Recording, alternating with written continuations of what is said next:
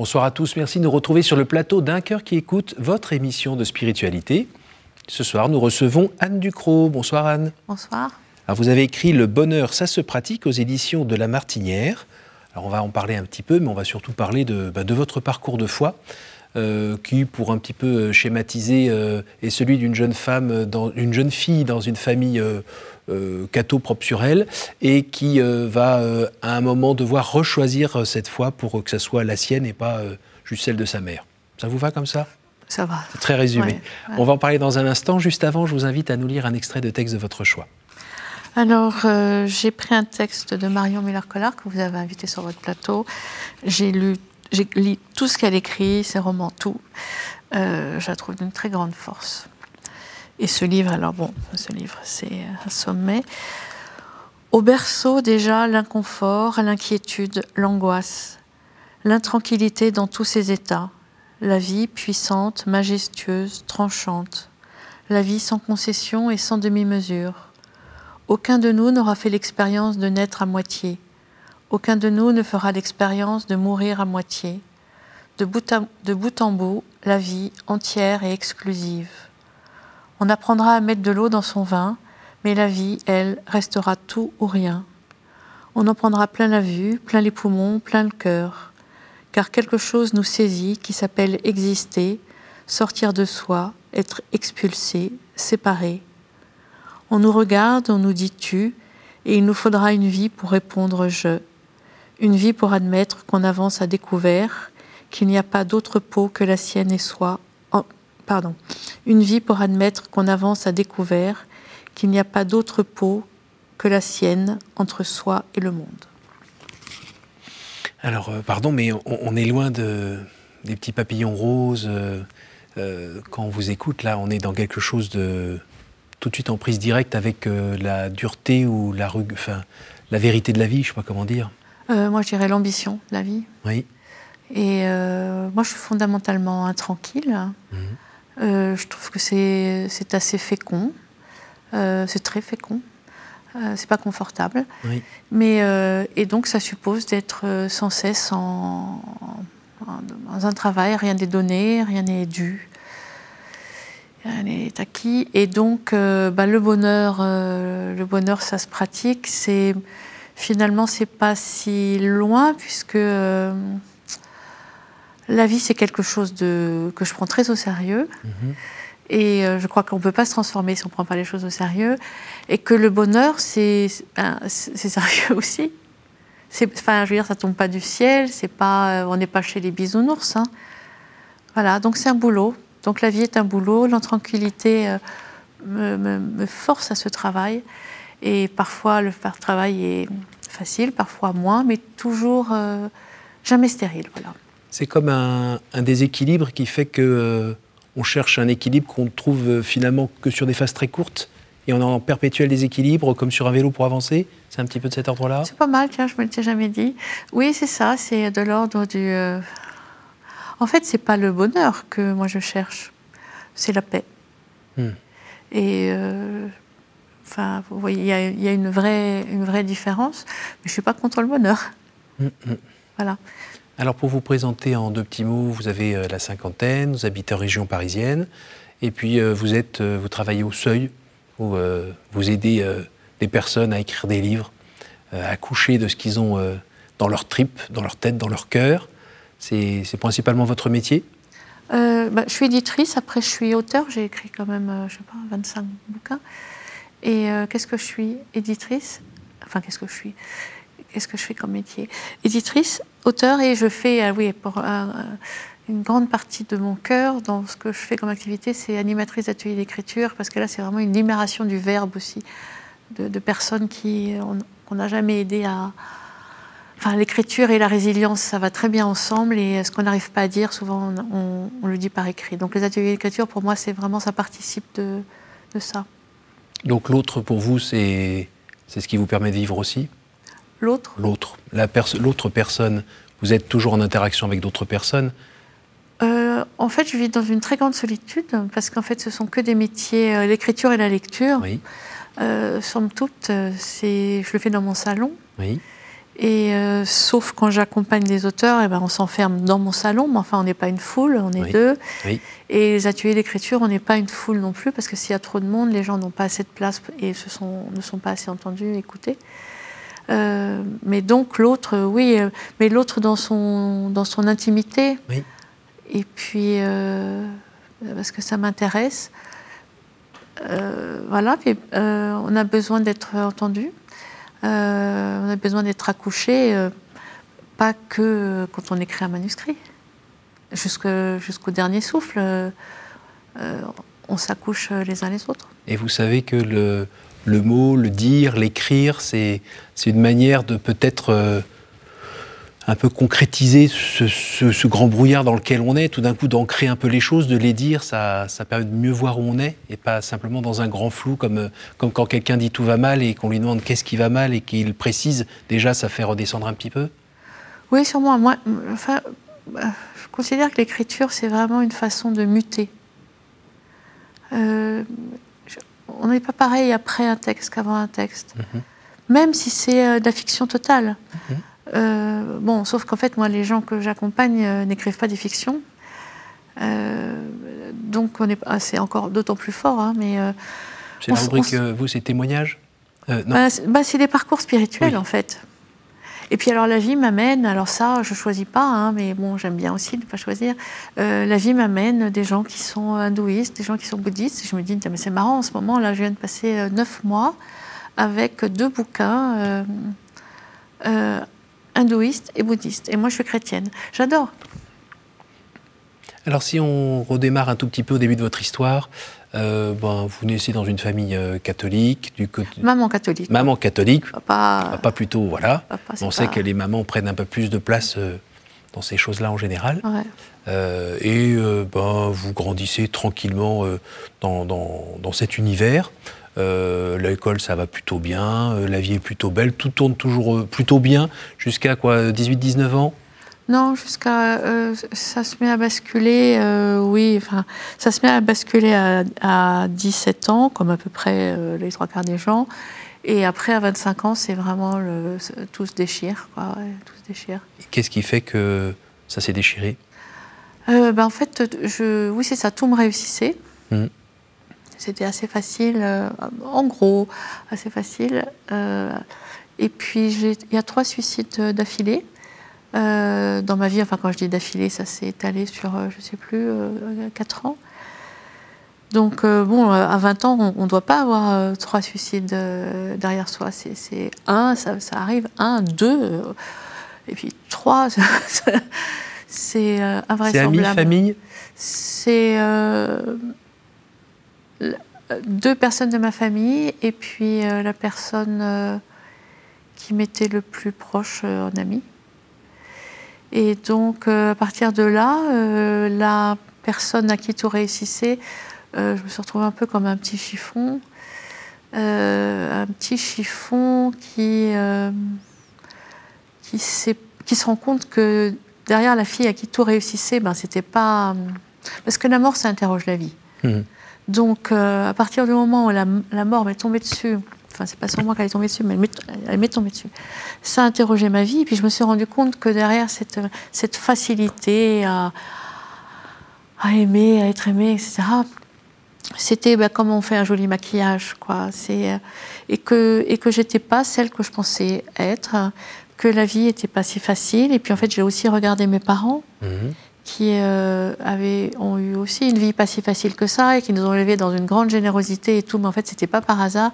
Et en fait, j'ai commencé à regarder qu'est-ce qu'il y avait sous le tapis ou derrière le voile. Enfin, et à partir de là. Euh, une sorte d'entrée quand même dans l'âge adulte, alors, dans ce cas-là, la maturité, voir les choses un peu plus telles qu'elles sont. Voilà, c'est ça, on peut dire ça. Et Avec toute la euh, violence que ça peut avoir. Oui. Mais bon, après, voilà, c'est la violence, c'est le début d'un chemin de vérité. Mmh. Voilà, donc euh, je trouvais que j'avais moins de chance que tout le monde, que ma vie était atroce. Bon, comme on peut se répandre dans ces, dans ces moments de souffrance, on a besoin de se répandre. Je pense que d'ailleurs, c'est aussi pour ça que je que je j'aide les gens dans l'écriture, parce que se répandre, ça sert pas à grand chose. Mm. Ça transforme pas. C'est un petit moment, mais moi, ça n'en finissait pas. à cette époque-là, vous avez fait quoi? Vous étiez tout le temps en colère? Non, tout le temps déprimé. Déprimé. Tout le temps déprimé. euh, Vous avez envoyé les gens balader, les choses balader, Dieu balader? Euh, oui, ah oui, voilà, c'est ça, c'est ça où je voulais en venir. Merci. Euh, mais en fait, oui, c'est c'est pour le, le troisième. Non, c'est pour le deuxième suicide. euh, où je suis allée voir ma mère et je lui ai dit Je te rends ton Dieu. Euh, je ne sais pas qu'est-ce qui m'a appris d'aller lui dire ça, la pauvre. Mhm. J'ai rajouté de la violence à la violence. Mais enfin, bon, euh, donc pour moi, je ne je, je voyais vraiment plus la place de Dieu dans ma vie. Ça y est, c'est bon, c'était fréquenté. On avait eu des belles aventures, c'était terminé. Et puis à partir de là, j'ai euh, ma psy qui m'a conseillé d'aller euh, méditer. Et euh, donc dans une, chez les bouddhistes Theravada, donc les Theravada, c'est des gens vraiment l'essentiel c'est la pratique. Donc c'est le, c'est les afous, c'est voilà. Donc, Donc bah, c'est faire le vide en soi. Non, c'est. c'est- Vous savez, quand on dit euh, en rigolant, euh, j'écoute mes cheveux pousser, bah, c'est un peu ça. Enfin, C'est-à-dire, vous rentrez vraiment à l'intérieur de votre corps, chaque petite cellule, et vous sentez, vous rentrez dans, les, dans vos ligaments, dans vos os, dans votre lymphe, vous, vous rentrez à l'intérieur de vous. euh. Et alors ça calme? Euh, et ben, ça fait ressortir plein de choses. Il y a plein de choses qui s'en vont, et puis en fait, on se rend compte que tout apparaît, qu'il y a une crête, et que tout disparaît. Le, le bonheur, le malheur, l'impermanence de la vie. Voilà. Et je crois que c'était ce que j'avais besoin d'apprendre à ce moment-là. Tout vient, tout explose, tout redescend. Donc euh, voilà, donc j'ai fait. C'est chez eux, vous vous retrouvez avec des phases de méditation de 4h à 22h Oui, c'est ça. En fait, on, on- c'est- ouais, ça, ça dure dix jours. C'est comme une sorte de petite dictature spirituelle. Mhm.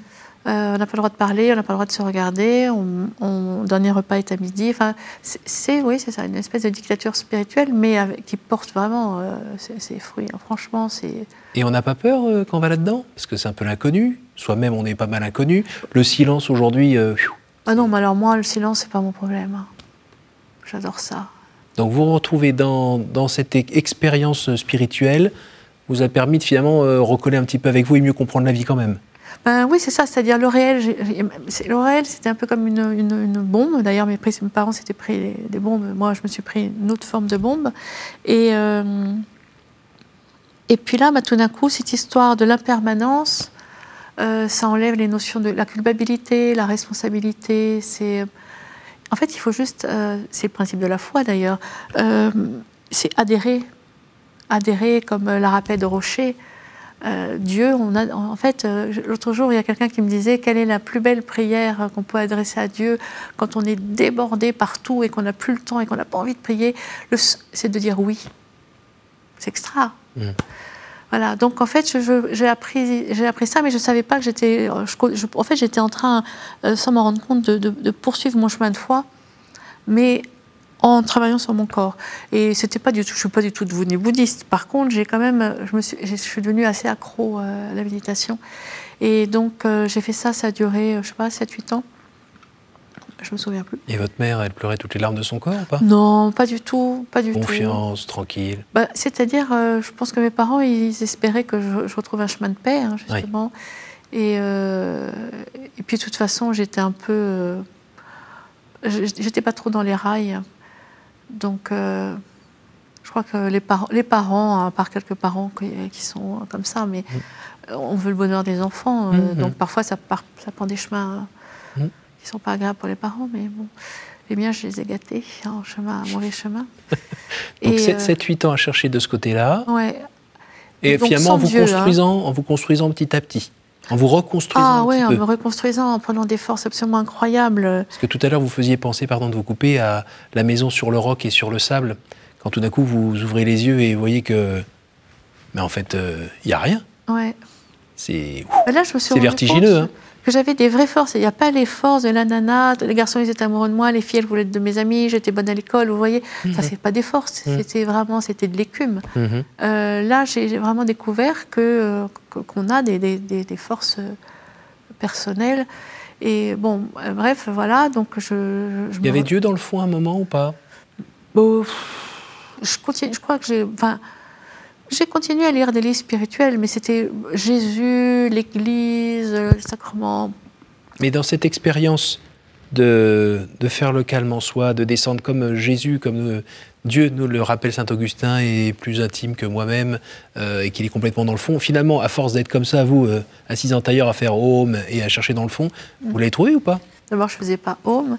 Et je l'ai trouvé. Euh, en fait, oui, c'est ça, il faut descendre au fond pour le trouver. Mais là, j'ai quitté toutes ces méditations et je crois que je ne suis pas descendue assez profond pour le trouver. Je pense qu'il est beaucoup plus profond que, que, là où je suis encore arrivée.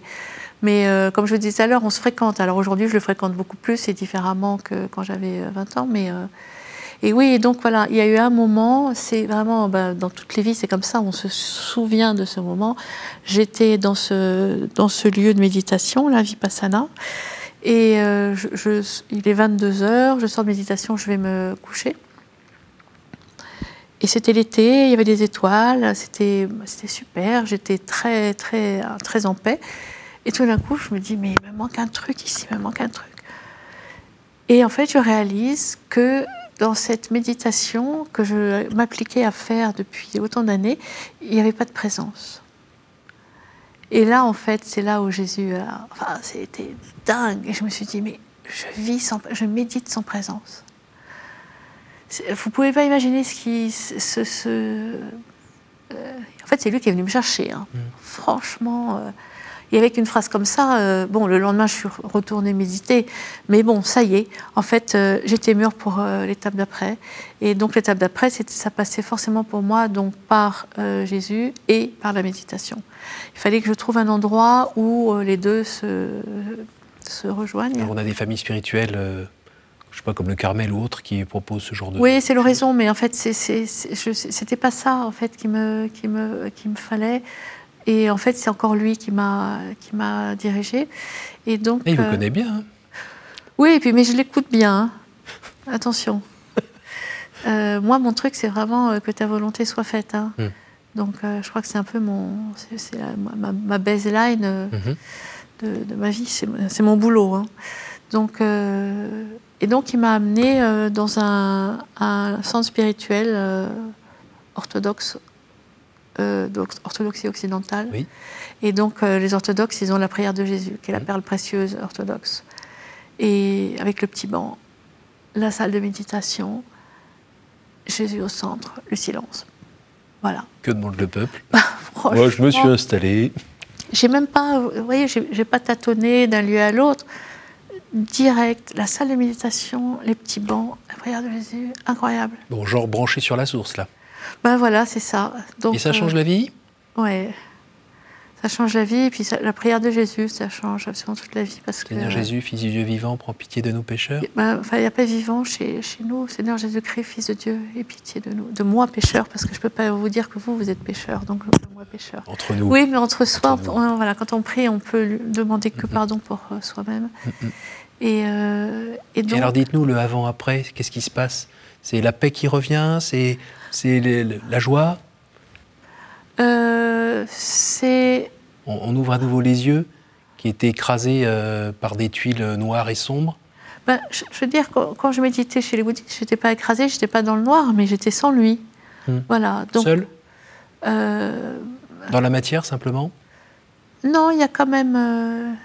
Il y avait un élan vital quand même. Il y, a un lien à, il y a un lien à la communauté, il y a un lien au monde. C'est pas euh, voilà, on s'occupe pas de on n'est pas on n'est pas là et on n'est pas dans son bien-être, hein, pas du mm-hmm. tout, parce que c'est tellement. Je peux vous dire, méditer 14 heures par jour, euh, c'est pas du bien-être, c'est pas du développement personnel, mm-hmm.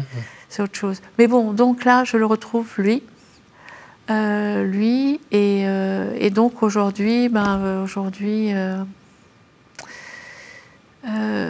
C'est voilà mon roc, ma citadelle, ma forteresse, mon bouclier, est-ce qu'il y a encore des tempêtes, rassurez-moi? Oui, je ne sais pas du tout où je vais. Là, je suis vraiment dans une période où je, je suis, je ne sais pas où je vais. Mais, euh, mais je sais que si euh, j'écoute, que si je ne mets pas trop mon grain de sel, euh, que donc autrement dit, je, ne, je n'ai pas trop de volonté personnelle, j'arriverai où il veut que j'arrive. Moi, je ne sais plus du tout où je vais arriver. Mais à la limite, c'est pas mes oignons. Enfin, c'est libérateur, ça? Ah oui, ça s'appelle l'abandon. Oui.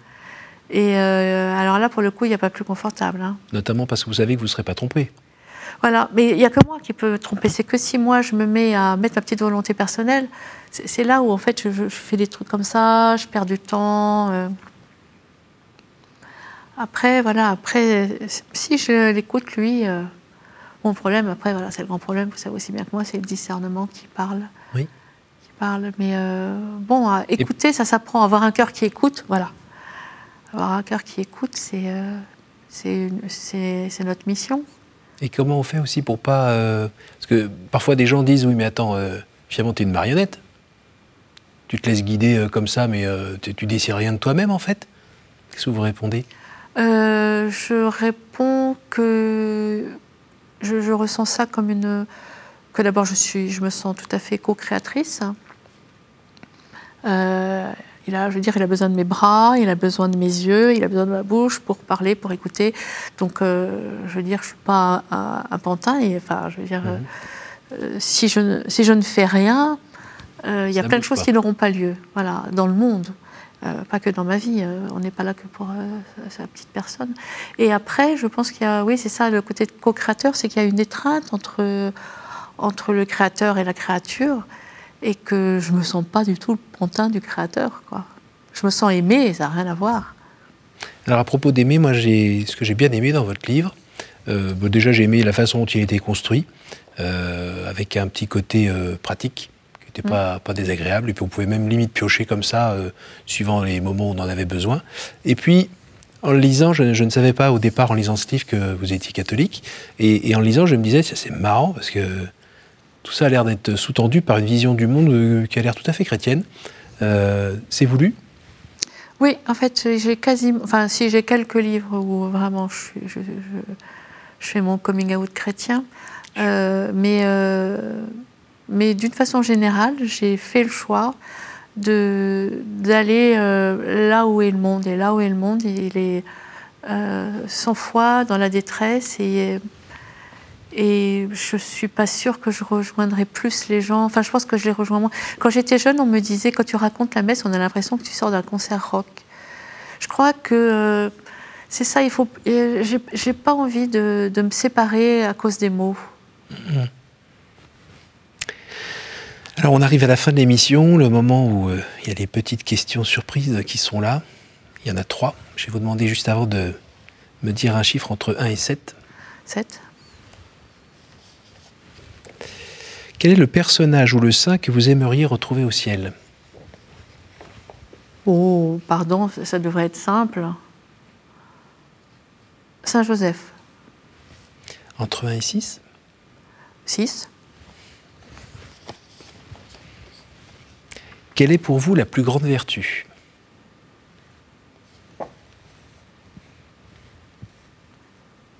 L'espérance.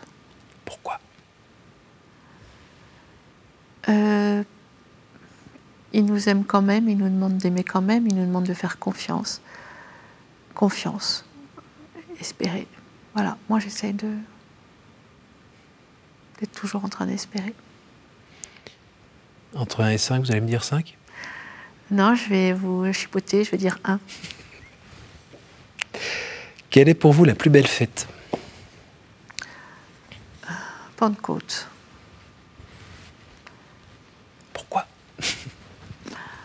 Parce qu'on est envoyé pour aimer. Merci Anne. Merci, euh, merci, pour ce témoignage, merci pour votre livre, merci d'être venu euh, bah, nous ouvrir votre cœur tout simplement, et puis euh, finalement nous donner envie d'apprécier cette intranquillité, comme vous en avez parlé tout à l'heure, qui, permet finalement bah, d'aller de l'avant et de, de rechercher, continuer à chercher et à trouver quand même par moments le bonheur, on peut le dire quand même? L'équilibre et la paix. L'équilibre et la paix. Merci beaucoup. Et eh bien pour euh, justement trouver davantage cet équilibre et la paix, je vous invite à lire Le bonheur, ça se pratique aux éditions de La Martinière. Euh, et puis surtout, je vous invite à partager cette émission autour de vous grâce à notre site www.ktotv.com. Et puis, ben, pour finir, je vous dis rendez-vous la semaine prochaine, même heure, même endroit.